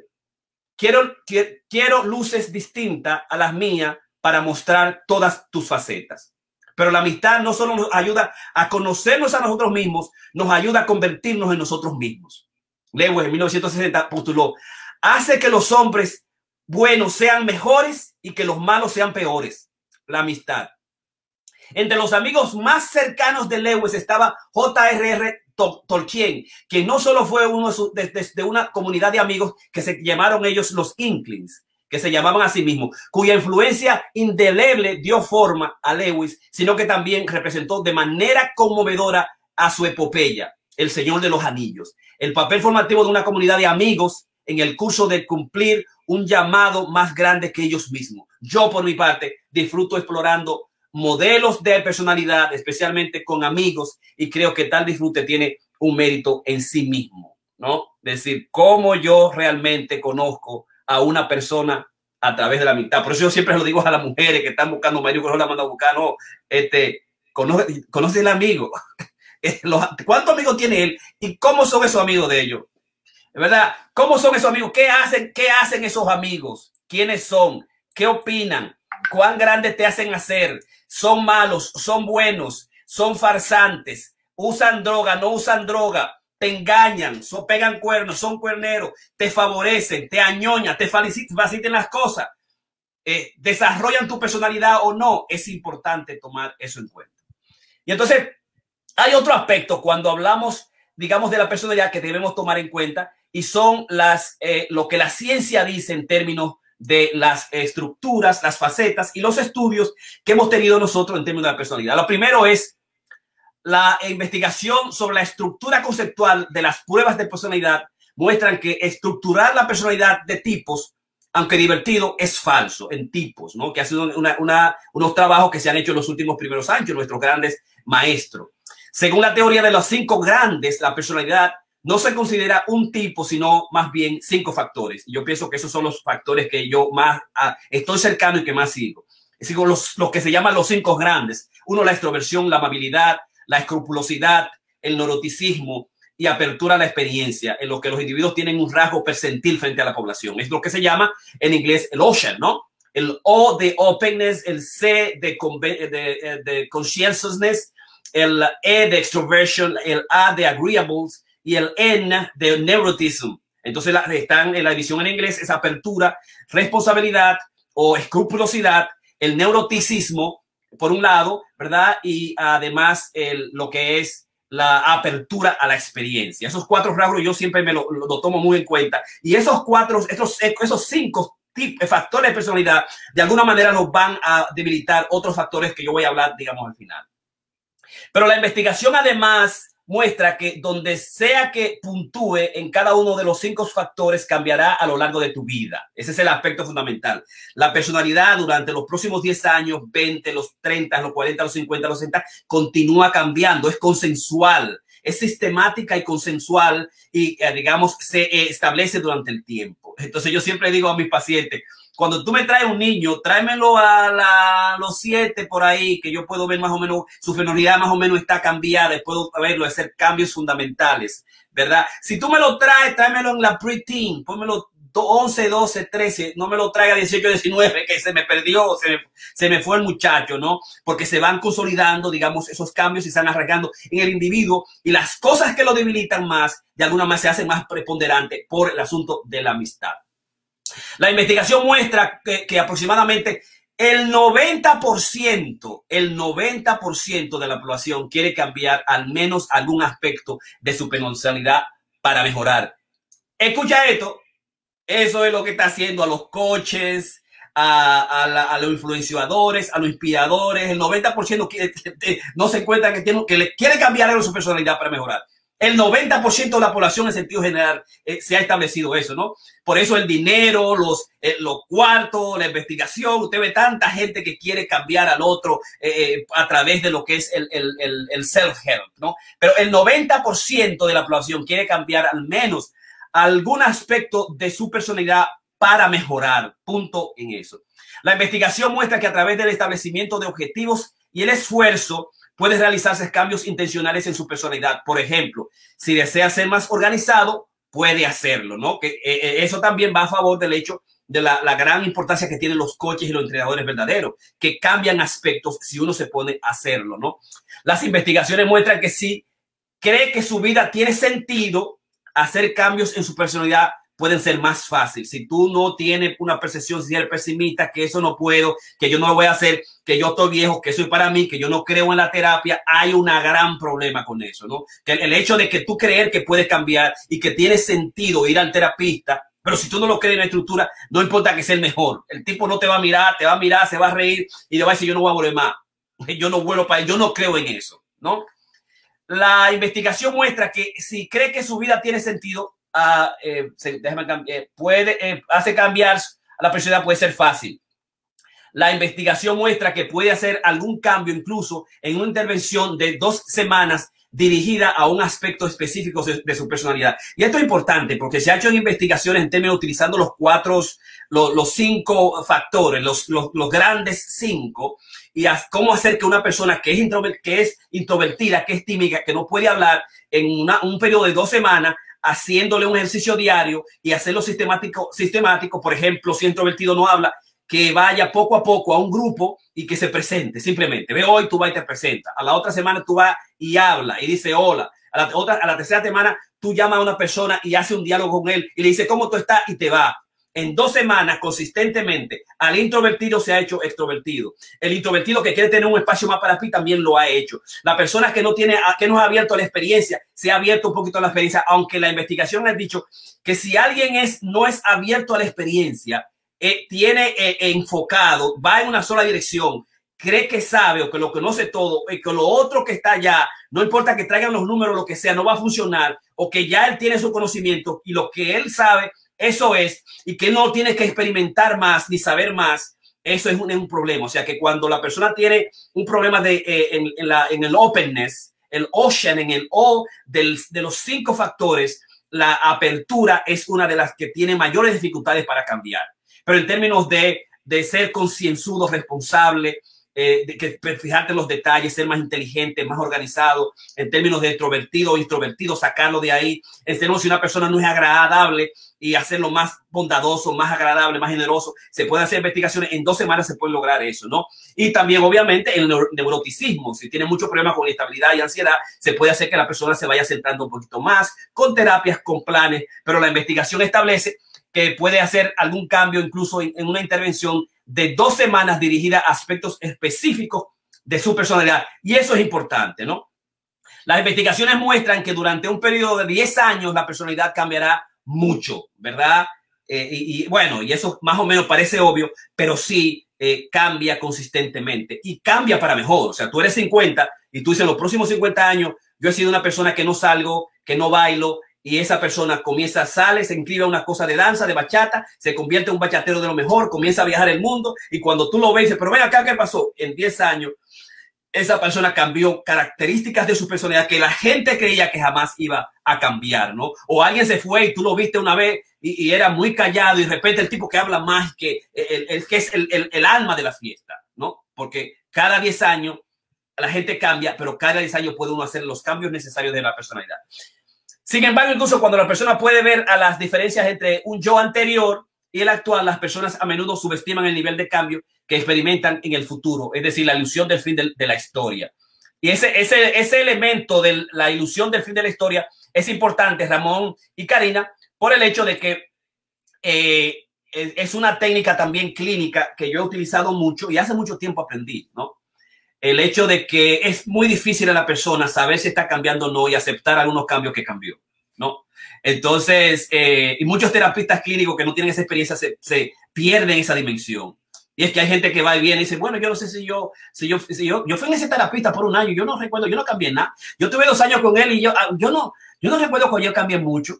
Eh, eh, yo tuve tres sesiones, wow, y esas tres sesiones con esa persona me cambió completamente. Es decir, cómo de alguna manera uno digamos, no valida el conocimiento, el crecimiento del clínico, del paciente, del coach durante un, proceso, digamos, clínico. Es decir, cómo uno puede decirle con él eh, lo que ha cambiado y centuar los tipos de cambios que ha hecho en momentos particulares, ya sea en el trabajo, en la casa, con el esposo, él mismo, en la forma que él es, cómo se viste, qué tipo de relación o contacto hace, ¿no? Eh, yo siempre generalmente juego con mis pacientes en el sentido diablo pero yo soy un brujo, yo, ya, yo soy un terapista bueno. ¿Y quién te va a decir a esto? Y le digo a la mujer, ¿quién te va a decir esto? Que este tipo, tú, que ahora tú estás besando a este tipo y amándolo y, y tiene sexo a cada rato. ¿Y quién te va a decir eso? Wow, pero cuando el paciente comienza y me dice, mira, que yo he hecho y tal cosa, y diablo, pero eso fue antes de mí o después de venir de mí. ¿No? Entonces, por el hecho de que, sin embargo, en las investigaciones, incluso cuando las personas pueden ver la diferencia entre su yo anterior el, de, el que vino, vino antes de la clínica o la terapia y el actual, las personas a menudo subestiman el nivel de cambio que experimentarán en el futuro, es decir, la ilusión del fin de la historia. Ya yo acabé, no importa, yo, esta es mi edad, eh, eh, no, esto no va a significar nada, a pesar de que yo fui ahí, doctor, yo no sé. Entonces, eso es importante eh, clínicamente y, en algunos textos de antiguos de Freud y Lacan está esa dimensión, ¿no? De, de resituar la historia, de reescribirla y saber dónde se reescribió. Y por eso también digamos, es importante para las, para los, para el Medicaid y el Medicare y las investigaciones y los assessments. No me te venga tú a inventar lo que sea. Dime qué es lo que el paciente va a lograr contigo. Dime si se le va a quitar. Si está llorando todos los días, yo quiero que ve que eh, yo lloraba todos los días, llora tres días. Eh, dame objetivos, la evidencia establecida. Yo no te voy a estar pagando a ti ahí para que tú estés psicoanalizándolo por año. No, estableceme dónde cambió. Y yo quiero ver para yo darle al seguro, para yo darle al Estado, que esta gente después que entró aquí realmente cambió. Y entonces la investigación demuestra eso, que uno que ha cambiado, y la gente dice, no, pero tú has cambiado muchísimo, uno todavía eh, digamos, no se lo cree. Y eso me parece que es importante. Y en base a eso quiero, no, dame, dame datos, dame investigación. Yo quiero ver que lo fue que pasó y cambió. Y incluso es bueno también clínicamente a los pacientes que uno le establezca eso. Tú viniste de esta manera, ya tú no estás llorando, tú estás eh, cambiando más, tú estás durmiendo más, ha pasado esto. Y darle, el, digamos, lo que es el pronóstico en términos cómo eso dura. Una persona que viene como tú, cuánto pasa. A veces yo le, digo al paciente, bueno, ok, dime qué es lo que tú necesitas. Bueno, yo quiero cambiar mi personalidad. Ah, pues tú vas a durar cinco años aquí en esto si tú quieres personalidad, tú no sabes lo que tú estás hablando. Cambiar la personalidad, el carácter de la personalidad, solamente el psicoanálisis a nivel de, la, de las, de la, de la, de las, de la, eh, de los, eh, las profesiones clínicas en Estados Unidos están que puede en, en, el, en el departamento de Nueva York solamente a través de un psicoanálisis pueden cambiar el carácter de la personalidad y la definición está establecida. El resto es cambiar, modificar conducta, hacer cambios fundamentales clave. Eh, yo no estoy durmiendo, comenzar a dormir, no estoy teniendo sexo, cambiar el sexo. Eh, digamos, hacer esos aspectos. Tengo muy ansioso, trabajar mi, mi, ansiedad para yo poder trabajarlo con los niños, o ir a la clase, o terminar mi maestría, o no tener ese sufrimiento cuando yo hablo, porque yo me gusta hablar y hago eso, ¿no? Entonces, eso por un lado. Y finalmente, los factores que, eh, digamos, debilitan a niveles transversales, verticales y en todas las áreas los aspectos de la personalidad son, digamos, siete factores eh, y esos yo lo voy simplemente a enumerar para ubicarlo dentro del el diálogo de nosotros hoy y es el hecho de que estos factores son, sea que tú estés dentro de la de los cinco de los cinco grandes, el Ocean, y me gustan los cinco grandes porque siempre clínicamente me interesan aquellas teorías prácticas que yo puedo recordar de alguna manera, que tienen una, una neumonía particular y que son consistentes, y en este caso que han tenido mucha investigación. Eh, si tú ves, para yo utilizar, por ejemplo, el caso de la extroversión o la introversión y cómo estos factores van a debilitar esos dos aspectos, me voy a quedar ahí para más o menos situarlo. El primero es uno de, las medidas eh, que de alguna manera eh, complican o debilitan a la persona es la compulsividad, ¿no? Si tú eres un introvertido, pero de repente tú tomas decisiones sin pensarlo, para ti contra ti mismo, o sea introvertido o extrovertido, hay un problema serio. Y la, la compulsión, la compulsión a la repetición, la obsesión, el hacer las cosas sin pensar realmente sí debilita la personalidad y mucha gente puede hacer eso. O sea, por eso la meditación, por eso la terapia, para, eh, eh, y mucha gente sabe eso, ¿no? Lo que pasa es que yo soy compulsivo, yo hablo, yo hiero, y yo, y yo hiero, y yo hablo, yo digo, yo soy radical, lo que pasa es que yo soy honesto. Y ese, el, el problema de ser honesto es un problema, digamos, de la, de la compulsividad, un problema de la, que debilita realmente quien uno es. Entonces, trabajar la compulsión, trabajar el hecho de que no se hagan las cosas sin pensar, que no se actúe sin pensar, tomar el tiempo, tomarse los cinco segundos adecuados que necesitamos para tomar decisión. Eh, es decir, no voy a, decir a tomar decisión ahora, o yo no voy a hablar ahora, déjame salir para afuera, o déjame yo coger aire un poquito, déjame yo pensar eso un poquito, o hablar antes de, de, de, decir o emitir tu, tu, crítica. Y yo he tenido muchos pacientes que el gran problema ha sido la expulsividad. Muchos de, los, de la gente que tienen trastornos de, digamos, de, de, adicciones son muy compulsivos. La, la, lleva a la compulsión, le lleva al uso de la droga. Y eso complica mucho lo, la misma personalidad y cada uno de los rasgos de la personalidad, ¿no? Entonces, que en la compulsión dice, no, doctor, lo que yo, lo que yo tengo es que yo, yo pienso, yo, yo lo que quiero es caer a galleta, yo le voy a caer a galleta, mira, yo, eso es lo que yo tengo, porque yo le doy, yo, yo, yo no me puedo controlar. Entonces, eso yo no me puedo controlar, tiene que ver mucho con la compulsión. El otro es que tras lo, cualquiera de los factores que sean los trastornos, el segundo, el desapego. Y obviamente el desapego tiene que ver mucho con si el introvertido es demasiado desapegado, puede estar ante el espectro, puede estar realmente en el espectro, ¿no? Eh, si el introvertido es, el, el, extrovertido es desapegado, sí, pero habla y, es, y queda, y viene a la fiesta y habla, pero no tiene mucha amistad, al final se queda solo. El desapego es un problema serio y un problema que está asociado con el desarrollo, digamos, de la personalidad. Te asociado cuán querido, amado, cuánto trauma yo he tenido. Entonces el desapego sí, de alguna manera, a cada uno de los factores, eh, digamos, crea grandes problemas. El segundo es el afecto negativo, si es el, el, individuo pesimista, tú eres introvertido. Tú puedes ser concienzudo, tú puedes ser responsable como uno de los cuatro F, conscientiousness, o tipo organizado, un tipo inteligente que logra sus cosas, pero si tú tienes una actitud negativa frente a la vida, eso también va a debilitar en sentido general cualquier de los factores en los que tú estés. El cuarto aspecto es el, psicotismo. El psicoticismo y es eh, crearte fantasías o ideas paranoides o delirios o al mismo tiempo ideas, digamos, de conspirativas. Sea que tú tengas, sea esquizoide, que tú tengas un trastorno dependiente, que tú tienes un problema narcisista, sea que tú seas concienzudo, sea que tú seas introvertido, el, psicotismo, eh, digamos, interviene y debilita cualquier rasgo, cualquier factor de la personalidad porque va a estar mirando cosas donde no hay. Siempre no va a ver mucho la, realidad. Te va a confundir mucho. No necesariamente tiene que ser un trastorno esquizofrénico, pero el psicotismo lo puede. El quinto aspecto es la desinhibición. ¡Woo! ¡Qué fiesta! Eso está bueno. ¡Pay! La tipa se sube en el, se sube en el, en el, en el, desk eh, eh, del bar y se encuera. espérate, espérate, aguántate, espérate. Así no fue que hablamos, ¿no? El aspecto de la desinhibición que, de repente, es bueno, óyeme, consiguió un trabajo de lo mejor y está con los jefes y la tipa hace así y se da un humo del carajo frente a los jefes o frente a la mamá del novio. Y la gente dice, pero ven acá. ¿Y qué pasó aquí? La desinhibición es muy peligrosa, ¿no? Y mucha gente tiene que tomar en cuenta ese aspecto, no importa cuál sea la personalidad. Puede en cualquier momento algunos de esos deshabilitar al individuo, ¿no? Desinhibición es peligrosa porque tú abres una puerta y es difícil volver a cerrar la puerta, ¿no? Cuando tú te vas ahí, es difícil volver a acercar. Y finalmente, después de la desinhibición, los dos últimos son el antagonismo y la sumisión. Y la persona antagonista es un lío, es como the evil, un espíritu del mal. En verdad, siempre se están oponiendo a lo que tú dices. Eh, eh, es contrario, eh, oponerse por oponer, es antagonista, crean el aspecto de polaridad. Lo que sea que tú digas, no importa dónde venga, yo tiene siempre una opinión. Es un lío del carajo hablar o decir algo, ¿no? Eh, esa persona, mucho que yo hablo también, además de, ser así, es, extremadamente antagonista. Entonces el antagonista te viene con una idea que carajo que sin saber, porque cree que tienen opiniones que saben. No, no, no, porque tú te equivocado, porque yo creo que... Espera, espera, espera. Pero ¿de dónde tú vienes? ¿Y de, cómo, de dónde, ¿Cómo tú dices una cosa así?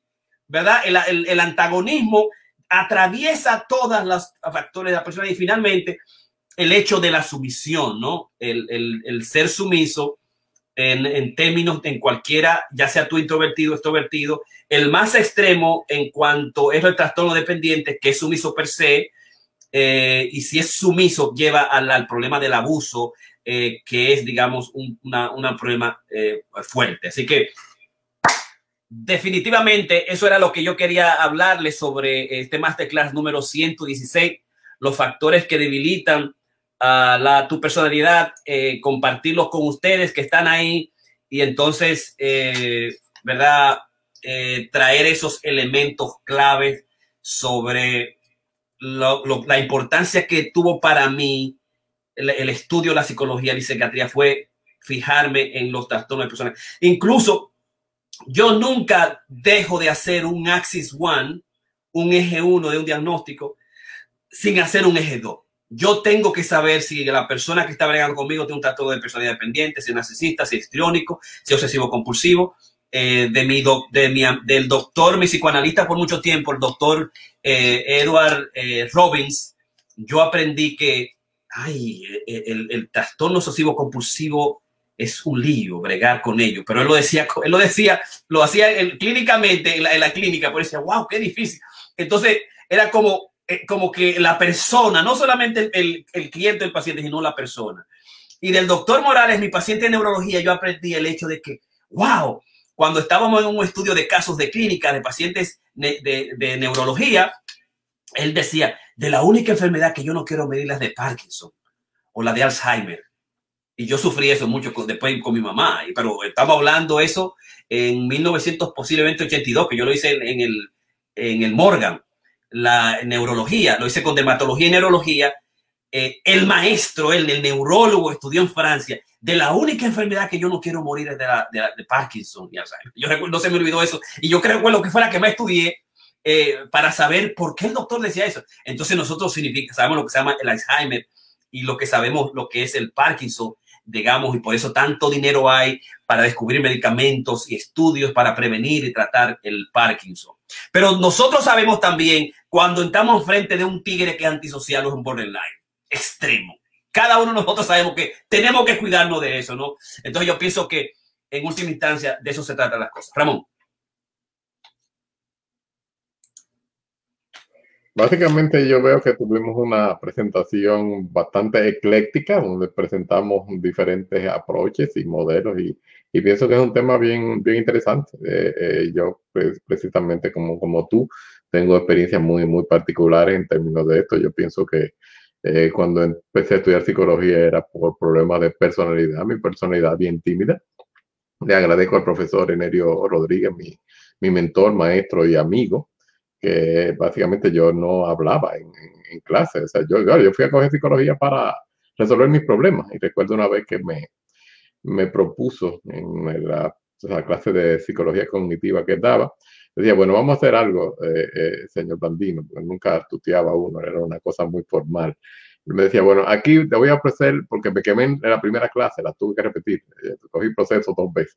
La segunda clase me dijo, te voy a permitir para que puedas pasar en esta vez, para que ya no te quedes, porque ya sería la tercera, y, y que hagas o una, un trabajo de 50 páginas o una presentación de una media hora eh, y dije, ah, no, no, yo hablo a mí no me gusta hablar, pero escribir me gusta menos. O sea que yo hablo. Lo que él no me contó era dónde iba a ser la presentación y quiénes iban a estar ahí. Con el Paraninfo de Humanidad y había 500 personas. Y cuando yo me, me subí arriba y me dijo, no, tú dijiste que ibas a hablar, o sea que tienes tu audiencia. Solamente se me ocurrió una cosa que me dijo, lo único que tiene que hacer es simplemente mira al público, solamente mira a una sola persona y pretende que está hablando con esa sola. Y empecé a hablar ahí, ahora hablo hasta por los codos, que hay que pararme. Pero sigo siendo eh, una personalidad, digamos, tímida e introvertida, a pesar de. Pero eso lo agradezco. Claro. Sí. ¿Karina? Eh, ¿Sonido para Karina? Yo siento que mi presentación fue totalmente completa, no tengo nada que agregarle. Eh, todavía estoy anonadada con la presentación que hizo Jole, demasiado, mucho eh, tópicos eh, ahí fascinantes, así que nada. Una noche eh, realmente para mucho pensar con lo que es lo que es sanar el ser. Sí, yo pienso que algunos aspectos que Karina dijo, la postura, los libros, ¿por qué, los libros míos, la presencia masculina de, de ahora sí, de, de, lobster, que él hablaba del lobster, eh, dejar ir, que tú hablaste un poquito eso de eso, Ramón Jun, eh, el extrovertido extrovertido. Y la crisis de la masculinidad. Y el hecho de que lo que Ramón establecía que sí que uno uno eh, uno siempre es, es, consistentemente uno es lo que uno ha sido pero la, eh, el, el, extrovertido que él dice que él es, porque él es, nosotros no lo vemos. O sea, uno, él dice yo soy extrovertido porque, bueno, eso es lo que yo soy, me gusta estudiar, me gusta estar solo, pero uno ve también que hay una persona que, ha, que se ha ido por el sedazo de la educación, de la educación y de los modales de la cultura. O sea, eh, tú puedes ser extrovertido, pero no estar bajo el espectro. O sea, cuando tú llegas a la gente, los sitios, tú hablas, y tú dices como yo soy, tú hablas, y tú tienes que hablar, tú hablas. Entonces, digamos, el límite eso de la extroversión, la extroversión es un poco, digamos, es, porosa, es, realmente porosa. Eh, eh, porque el, el, introvertido se queda en sí mismo, no sale, es difícil, incluso cuando interactúa con los demás, es difícil interactuar, digamos, con, con los demás. Eh, y por eso esas tipologías son tan fuertes, ¿no? y atraviesan la, el, el, el, espectro de alguna, de alguna manera. Yo también me considero una persona introvertida, pero a pesar de eso yo me moví y, he seguido moviéndome porque el, también el, éxito está íntimamente relacionado con a mayor extroversión, de responsabilidad, conciencia, inteligencia, introversión, establece, está relacionado con liderazgo o éxito en la vida y conseguir cosas. Pero vamos a terminar ahí porque estamos en una hora 44 minutos la poeta atleta desbordó el, el masterclass y Ramón se votó. Así yo tenía que votar. Digo, no, espérate, esta vaina así. No dije que yo hablé, que te habló y que, aquí se terminó la masterclass. ¡No! No, ahora se termina el masterclass. Así que muchísimas gracias. Buenas noches. Todo nuestro masterclass 146. Cuídate, utilice la máscara, por favor, en las navidades. Hay una expresión de COVID afuera. Mete, mantente en tu burbuja. Así que muy buenas noches y va vaya todo.